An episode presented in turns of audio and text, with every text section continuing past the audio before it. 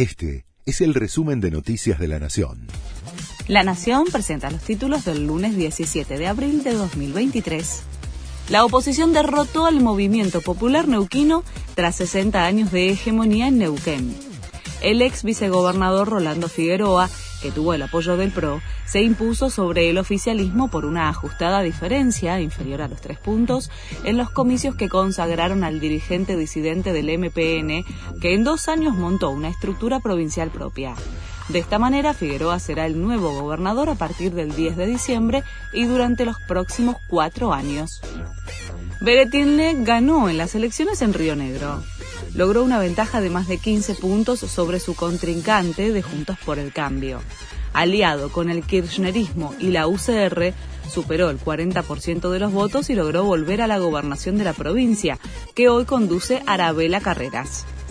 Cambian desde hoy las normas de estacionamiento en la ciudad. La medida busca simplificar el estacionamiento para los conductores mediante la unificación de criterios con tres reglas básicas. En las calles está permitido estacionar en ambos lados las 24 horas. En avenidas se puede de 21 a 7 horas de ambos lados los días hábiles. En pasajes, arterias que cuenten con metrobús, calles de convivencia y en el espacio paralelo a las ciclovías está prohibido las 24 horas.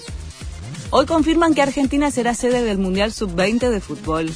En un acto con funcionarios, este mediodía será oficial que la competencia se va a disputar en el país tras 22 años. Será del 20 de mayo al 11 de junio. La selección nacional formará parte del torneo, a pesar de no haber logrado su plaza en el sudamericano de la categoría. River le ganó a Newell's y se afianza en la cima de la tabla.